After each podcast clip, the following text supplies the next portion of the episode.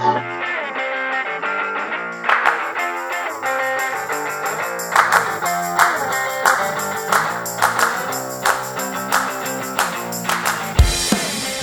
está começando mais um Spoilers no Intervalo.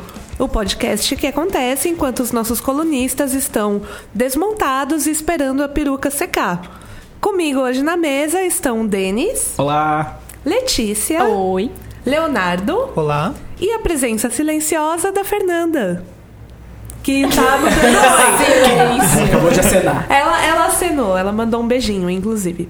Eu sou a Cris e estarei com vocês hoje nessa linda jornada que, que iremos seguir. Me emocionei. Também. Lindo, né? Vai ser lindo. Vem com a gente. É, o tema de hoje é RuPaul's Drag Race. Aê! Tan, tan, tan. Finalmente estamos falando de RuPaul's Drag Race. Aquele reality show que todo mundo já ouviu falar, que estava disponível na Netflix e agora passa na Multishow. E que é diversão para a família toda. No Brasil, ela começou passando no VH1, as primeiras duas temporadas. Depois ela foi pra Netflix e agora ela tá no Multishow. Em breve ela tá lá na Globo. Não, não tá. Seria o sonho se ela tivesse um dia. Esse- a gente tá falando, fazendo esse podcast agora porque RuPaul acaba de entrar na oitava temporada. O primeiro episódio da oitava temporada foi o centésimo episódio da série. E, A e Derek Barry, a centésima A drag. A centésima drag. a entrar no programa. a Britney Spears. A Britney, sim. RuPaul's Drag Race é, nos Estados Unidos, uma atração do canal Logo, que é um canal a cabo e é um canal restrito, não é todo mundo que tem acesso a esse canal. É a maior atração do canal, a maior audiência do canal. Isso não significa nada, porque a audiência é bem pequena. Mas ela tem uma, uma forte. é, corrente de fãs na internet, ela tem uma forte fanbase, inclusive no Brasil. As drags, inclusive, fazem festas no Brasil, começaram a fazer faz umas três temporadas, as drags começaram a vir pro Brasil. A Alaska veio recentemente pra Alaska veio recentemente pra São Paulo, indo, alguns- São Paulo e Rio, várias São Paulo e cidades. Rio, várias cidades. E E, sold out, né? Vários, vários shows que, que elas vêm fazer aqui no Brasil. Esgota ingresso mesmo. Tem, tem uma fanbase bem forte no Brasil. e da onde veio esse fascínio pelas drags, pela cultura drag? Cultura drag não é uma coisa nova, RuPaul's Drag Race não inventou nada, obviamente, ele falaria isso, mas ela está se aproximando não exatamente do mainstream, ele até recusa isso numa entrevista recente pro site vulture.com.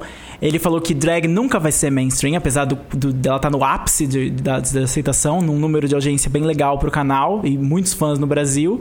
Mas ela nunca será uma coisa mainstream porque é uma arte, e eles chamam de arte, que nega a identidade ou que tira sarro de identidade. E isso é uma coisa confusa, de acordo com o RuPaul, para que o grande público entenda. Mas vamos falar um pouco sobre como ela começou. Se você assistiu America's Next Top Model, você sabe que RuPaul pegou um pouco do formato de America's Next Top Model. Até no começo tinham piadas bem parecidas que acabaram saindo. O, o Tyra Male em RuPaul era o She-Male que acabou saindo. É, Drag Race, ele é um reality show muito interessante porque ele é um reality show de habilidade. Todas as pessoas que estão ali participando, elas têm que ter alguma habilidade, porque como o Denis falou, ser drag é uma arte. As pessoas que estão ali fazendo aquilo, eles são artistas. Eles sabem atuar, eles sabem cantar. Ou eles deveriam Ou saber. eles É. deveriam, tipo, costurar, enfim, tal. Sempre então, tem a drag que não sabe costurar. Sempre, Sempre. tem o drama da drag que não sabe costurar. Então, é um reality show porque é uma competição, mas também não é quem é a mais linda, que nem America's Next Top Model. Apesar da Tyra Banks falar que ser modelo é muito difícil. Não é. Você, você- se você não é linda ou lindo, você não vai ganhar. Então é muito interessante por isso, porque ele, ele é um reality show que entrega muita coisa. Ele entrega arte, ele entrega comédia, Comédia. ele entrega drama. É, Tudo. é muito 360, assim. Muita intriga. Muita intriga fabricada E também. muito É, shade. muito É. shade. Como eles próprios falaram, são as Olimpíadas dos das drags. Inclusive, quando eu vou vender a série para as pessoas recomendar, eu falo que é tipo um reality show, tipo America's Next Top Model, Project Runner, mas é tudo junto, porque a pessoa tem que saber atuar, cantar às vezes, fingir que tá cantando, né, fazer lip sync, costurar, apesar de muitas não, não conseguirem costurar, desfilar, ter, e ter o que o RuPaul fala, que é o, o principal, que é o charisma, charm, não, Charisma, Charisma, uniqueness, nerve, and, and talent. Que é realmente é uma boa forma de descrever, né? Você ser uma estrela, que é o que eles estão buscando lá. Mas acima de tudo, eu acho que o mais legal é você se divertir fazendo isso e não se levar tão a sério. Eu acho que isso é uma coisa que muitas drags esquecem ao longo do caminho. Essencial e vira uma guerra. a o que é divertido pra nós, o público, mas não entre elas, eu É, acho, sabe? principalmente as, as pageant queens, As pageant queens. elas sempre estão lá levando muito tudo a sério, porque concurso de beleza é sempre levado muito a sério.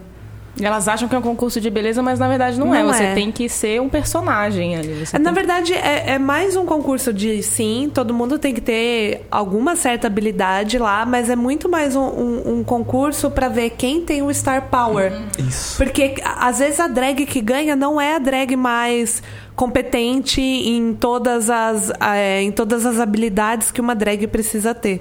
Às vezes ganha a drag que tem mais star power, que, que, que vai funcionar.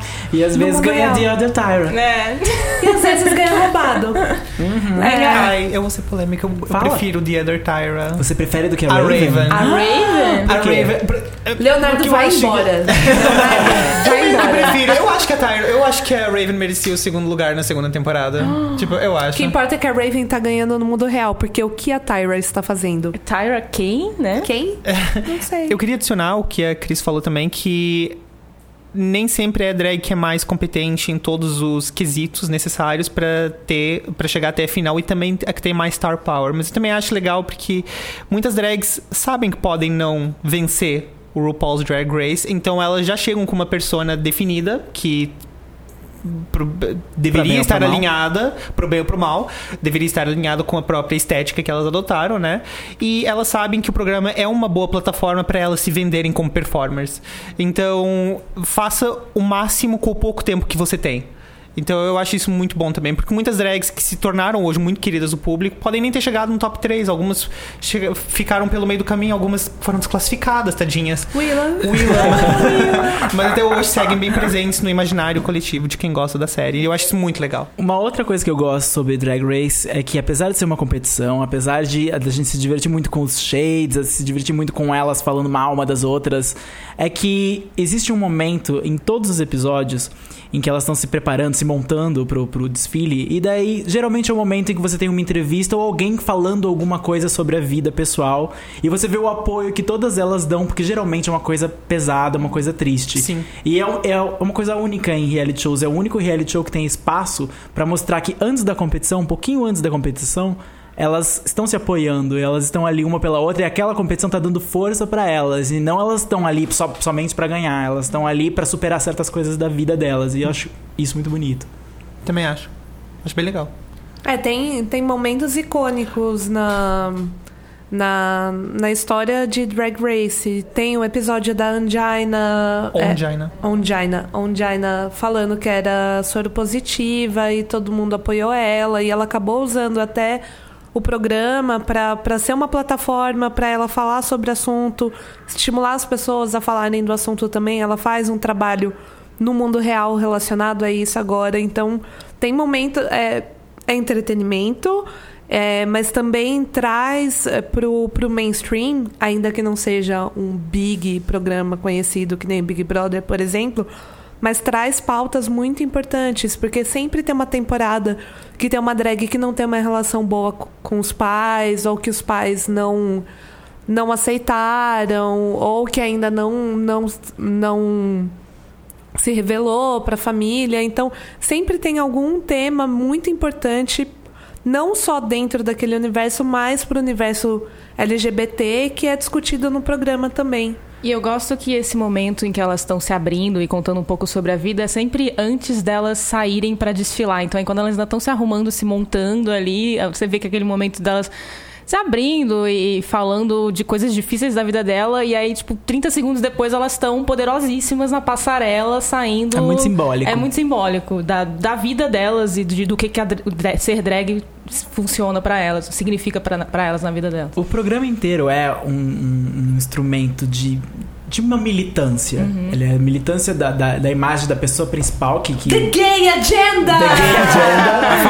Famosa gay agenda. Gay Agenda. É parte da militância da própria RuPaul, quando ela, enquanto uma persona celebridade, e, e da, da causa gay e, tem vários desafios que são até criados para fazer você pensar na militância. Você já teve desafios com soldados que eram abertos e foram dispensados do exército por causa disso, ou veteranos da causa da militância que voltam e são transformados em drags, ou, ou esportistas, atletas que são heterossexuais e tal, mas aceitam entrar na, na, brincadeira de ser uma drag e ser transformados por isso e ver, verem, desmistificarem um pouco isso. Então, todos, todos os desafios, por mais engraçados e divertidos e escapistas que eles possam parecer, eles têm uma mensagem. Sim.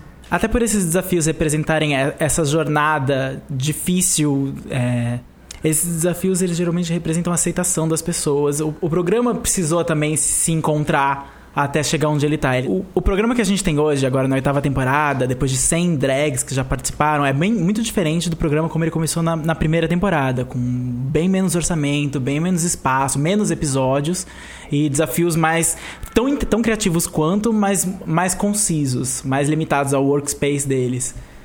Tinha aquele filtro, né? Tinha aquele sonho. filtro esquisitíssimo de sonho. que o próprio RuPaul já fez piada a é. respeito, Season 1 Filter. Mas a primeira temporada foi patrocinada pela MAC e depois nunca mais, né? Não, a MAC foi uma grande patrocinadora. Inclusive, eu acredito que por causa da MAC esse programa existe. Porque é. a MAC tem uma parceria com o RuPaul uhum. grande já. Por causa daquela, daquela Glema... Vi, Viva Glam. Viva Glam. Viva Glam.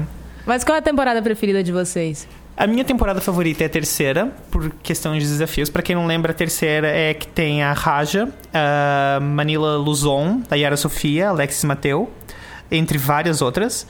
Uh, porque eu gosto muito dos desafios dessa temporada. Eu acho que foi uma das temporadas em que você sentiu mais que elas estavam realmente se colocando.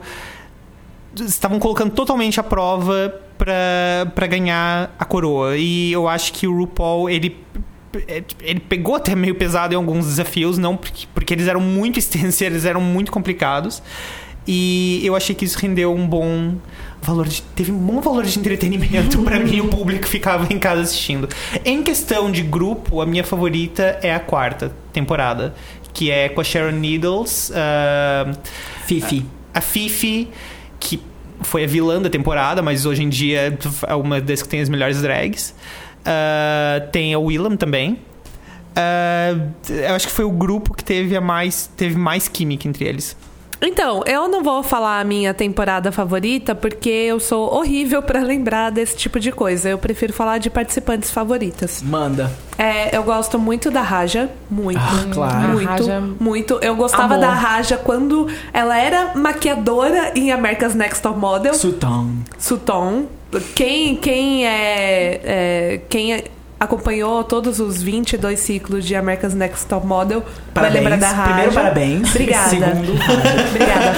É, Raven, maravilhosa. Amo Raven. Amo Bianca Del Rio, porque Bianca Del Rio é eu, se fosse drag, eu ia ser a Bianca Del Rio. Willa, maravilhosa um, um dos maiores das maiores decepções comigo mesma foi que uma vez eu tava num voo com a Willa, só que ela tava desmontada e eu só reconheci quando a gente chegou no aeroporto. Eu fiquei olhando, pensando, nossa, eu conheço essa pessoa, eu conheço essa pessoa. E aí uma hora depois eu lembrei que era a Willa, mas ela já tinha ido embora. Ela tinha ido fazer um show em Dublin e eu tava indo para Dublin, enfim. Mas amo, amo Willa. É dessa temporada. Eu quero muito torcer para Kimchi, mas ela não tá ajudando.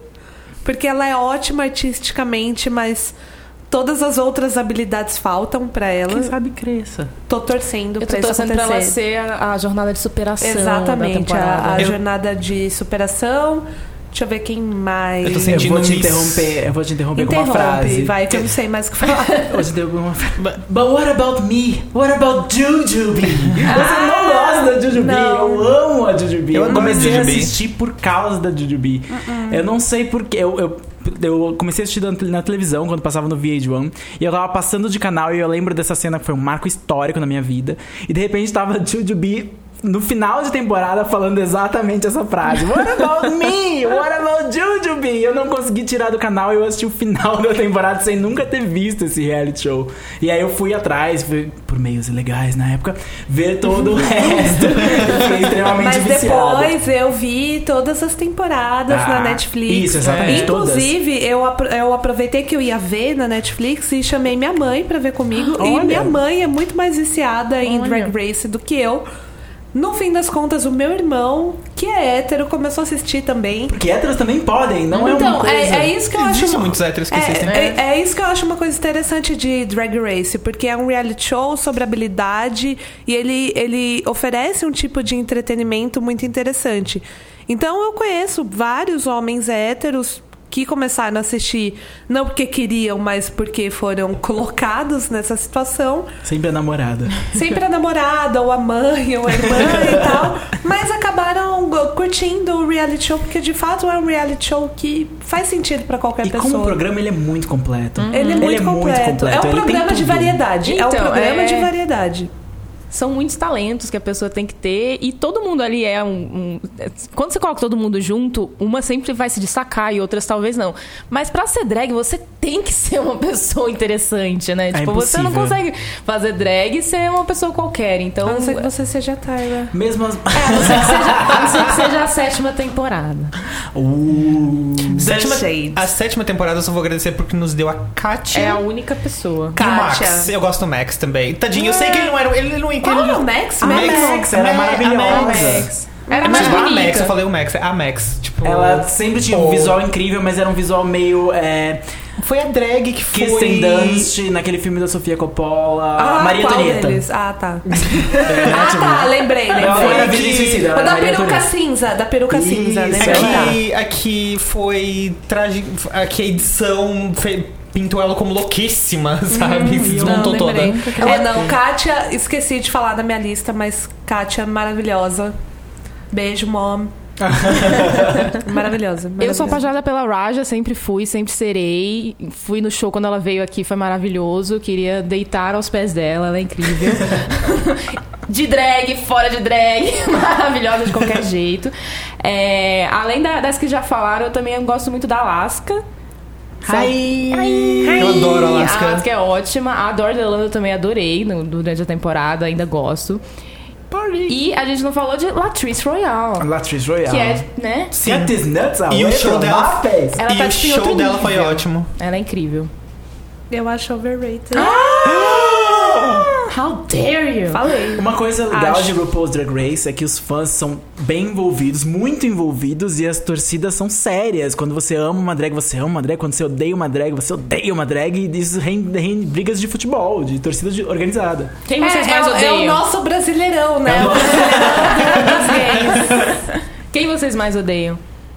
Olha, eu acho que eu tenho que dizer Fifi, porque mesmo ela sendo, ah, ela, ela voltou e as pessoas gostam dela agora, mas na temporada ela foi tão odiosa e a Sharon, a Sharon hoje é, é até um eu não gosto tanto da Sharon hoje quando eu vejo quanto eu gostava na temporada, mas eu me relacionava muito com a Sharon porque ela tinha muito a vibe de sofreu bullying na escola e gostava de coisas que ninguém necessariamente gostava. Ela gostava de filmes de terror, ela, gosta, ela fazia um drag um pouco mais ousado, ela não tentava parecer bonita e eu me identificava um pouco com isso. E quando a Fifi era grossa com ela, ela era grossa comigo, sabe? Então eu, eu- a Fifi morreu pra mim. Da Laganja, né? Pra mim é a mais chata de todos os tempos. Eu nem lembrava da Laganja até vocês falarem Ah, dela. eu- Ela é muito irrelevante pra mim. Ai. Ai. Então, a Laganja, pra mim, ela deu alguns maiores catchphrases de RuPaul, que a gente tá usando até Ah, hoje. é só um. I'm feeling very attacked right now. Também, mas teve o... Mas o Ru fala com a Laganja de vez em quando. Occur, é, fala. O Occur também foi um. E também teve o Let's Get Sickening, que veio dela. Que é, quando, é a primeira fala dela, inclusive. Eu acho que a Laganja Hello, é Season 6, muito Get competente fora de Drag Race. Não, a Laganja, eu, eu tinha muita fé na Laganja, porque antes de. Antes da tempo, sexta temporada começar, tipo, ah, já, já tinha visto alguns vídeos dela, ela, faz, ela fazia umas performances que eram um pouco teatro, performance teatro filmado, tipo, com tiros e efeitos especiais, assim. Uau. Era muito, muito legal. Era muito legal. Eu tinha muita fé quando ela entrou no programa, sabe? Mas eu não conhecia muito sobre ela. Então parece que ela era Eu senti que ela era- tinha já um culto fora do programa. Ela achou que ia entrar no programa, todo mundo ia seguir atrás dela. Muitas têm, não? Muitas têm. E percebeu que não era bem assim. Ela se desmontou toda e. Foi horrível. Foi horrível. É que eu acho que uma coisa que acontece bastante é que as drags elas são muito competentes, elas passam por um processo de seleção e tal, só que às vezes algumas não conseguem se adaptar ao ambiente e à mecânica do reality show. Então, às vezes, elas precisam de um tempo melhor para se preparar, ou, ou elas precisam fazer uma coisa que elas não estão acostumadas ou que elas nunca fizeram. Então, na verdade, acaba o reality show acaba sendo sobre quem tem mais a capacidade também de se adaptar àquele ambiente.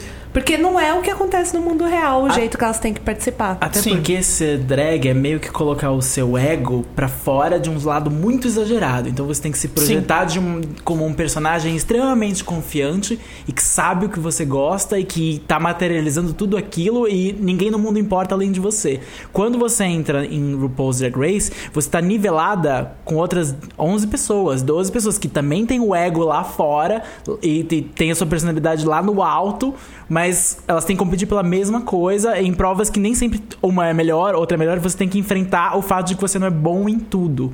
Então isso dá uma quebrada em algumas que chegam super achando que vão arrasar, porque elas arrasam no show delas normal, mas ali não é o show delas. Ali é o- uma competição pra todas. Mas a parte legal é que ninguém avisa. É. E a, a parte engraçada e, e meio um pouco delusional de, de Drag Race é que na oitava temporada, com 100 drags participantes, ainda vai ter aquela que não costura e não É, esperava que sim. não ia costurar. E Sempre lógico que ia ser a Beauty Queen. Lógico, E é lógico sempre a que ia ser. primeira, né? O primeiro desafio é sempre costurar e elas sempre, né? Sempre tem E é aquela. um desafio que eu gosto, Eu porque adoro. costura é a habilidade da É. pessoa de uma forma muito prática. Olha, fazer esse vestido é simples assim, não é co- contar uma piada ou cantar, vai de um talento natural ou de uma, de uma esperteza que você pode ter nata. Mas costurar é uma habilidade que você não nasce sabendo e não é não faz parte do seu carisma, é uma parte, é uma coisa que você treinou pra isso. Quando você não treinou pra isso, é, não Você tem tem como que ter treinado Isso. quando você decidiu mandar a sua fita É. pra, pra, pra Drag No Race. mínimo, né? É. No mínimo. Eu acho que o Ru faz de propósito. Ele sempre pega uma... Claro. Não, ele pega uma carne pra Sim. canhão, assim, sabe? Tipo. Uma coisa interessante que o Ru falou nessa última né, nessa entrevista com a Vulture que ele fez recentemente é que é a oitava temporada, então ele, ele tá percebendo agora que a- as, as drags que, tão em- que entraram nessa temporada são drags que já assistiram todas as temporadas. Muitas se inspiraram em muitas coisas que viram no programa, na própria drag, até porque são drags novas nessa temporada, você percebe a maioria é mais novinha mesmo. Então ele, ele percebeu que é, a- a- é o grupo de drags que foi. É, Influenciado. influenciado e, e que surgiu um pouco da cultura que o próprio programa já criou de tornar a drag um pouco mais mainstream do que era antes. O programa agora tá se alimentando É. dele mesmo. Ele tá pegando coisas que ele plantou há oito anos atrás e recolhendo agora em novas drags. Não que todas as drags sejam. A Torge, por exemplo, é uma drag antiga já. e- Sim. Antiga. Se ela falasse isso na frente dela, eu acho que eu ia apanhar. Mas ela se inscreveu pra todas as temporadas. Só passou agora na oitava. Então tem muita gente que tá correndo pra, pra participar. É, porque é um drag race. Oh my god, oh my god. O programa também, ele, no, no logo, ele também cresceu, se expandiu, virou um- uma coisa tradicional que é o Untucked, que é aquele, aquela parte especial com que a gente vê o que acontece quando os juízes estão deliberando o que vai acontecer com elas. A gente vê os testemunhos delas e as brigas delas, que geralmente Em rendem português, memes. desacuendando. Desacoendando, é isso. Cuidado com os royalties desse vocabulário. Drag School também foi uma tentativa de, de- Não lembro se era Drag School, era Drag Era School. Drag You, É né? drag you. Drag you. Drag you. Drag You também foi uma tentativa de expandir o programa, que eram drags antigas do programa, ajudavam pessoas a. a- a- geralmente mulheres a se vestirem melhor, a, a- a s- ousarem um pouco mais no dia a dia. É um programa que teve até duas temporadas, ou, ou até um- ou três temporadas curtas. Não deu certo, foi cancelado, é- virou uma piada em Drag Race. Porque era horrível. Porque talvez fosse horrível. Era horrível. Eu tentei assistir dois episódios. Foram, foram muito, foram muito bons esses dois episódios. Ru mudou a minha vida. Mas O problema agora, a partir dessa oitava temporada, e pelas declarações do próprio RuPaul, é que é difícil inovar no formato. Ele agora tá totalmente dependente das drags que eles selecionam. Que foi problema da sétima temporada. Que eu foi o problema da sétima temporada, porque muita gente com pouco carisma. Se bem que teve um problema de formato também, né? Que ele- os desafios que ele, foi, que ele colocou eram todos muito parecidos, muito de atuação. grupo. É, muito É. desafio de É, grupo. o, o que me irrita mais é ficar insistindo em desafio de grupo, porque eles fazem isso só pra, pra fomentar a briga entre elas. Mas eu não tô lá pra ver elas sendo um grupo, eu quero ela, ver elas e o talento delas individualmente. Eu sinto falta das, dos triatlons. Aquela coisa tipo, você agora vai costurar o vestido, e daí você vai ter que fazer uma música, e agora você vai ter que desfilar de esqui na plateia, na frente de um grupo. E aí eles têm que fazer as três coisas, e de repente o RuPaul interrompe e fala. Tem um novo desafio. E daí eles, eu não acredito! E é tipo, claro que, claro que você acredita, claro que ele vai interromper. gostava vocês. disso também. Eu sinto muita falta disso. É uma coisa que teve no All Stars, muito. De começar com alguma coisa, de repente interromper com alguma coisa, de repente chegava, opa, mas vai ter mais esse vestido que vocês vão ter que fazer em três horas.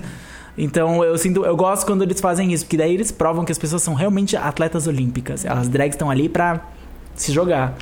Eu gosto dos três looks por desafio também.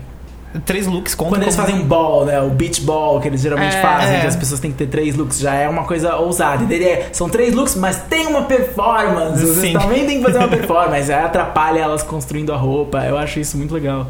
E na sétima temporada, acho que praticamente não teve. Não, Não. teve nenhum desafio muito memorável É. na sétima temporada. Depois da Não. Bianca, eles ficaram um pouco quebrados, porque eles ficaram. A próxima temporada dependeu muito de mais uma comedy queen. E daí eles ficaram forçando desafios pra achar uma outra comedy queen tão boa quanto a Bianca. E a Katia era essa comedy queen boa como a Bianca, mas a Katia não era boa nas outras coisas. Então É. a Katia não durou.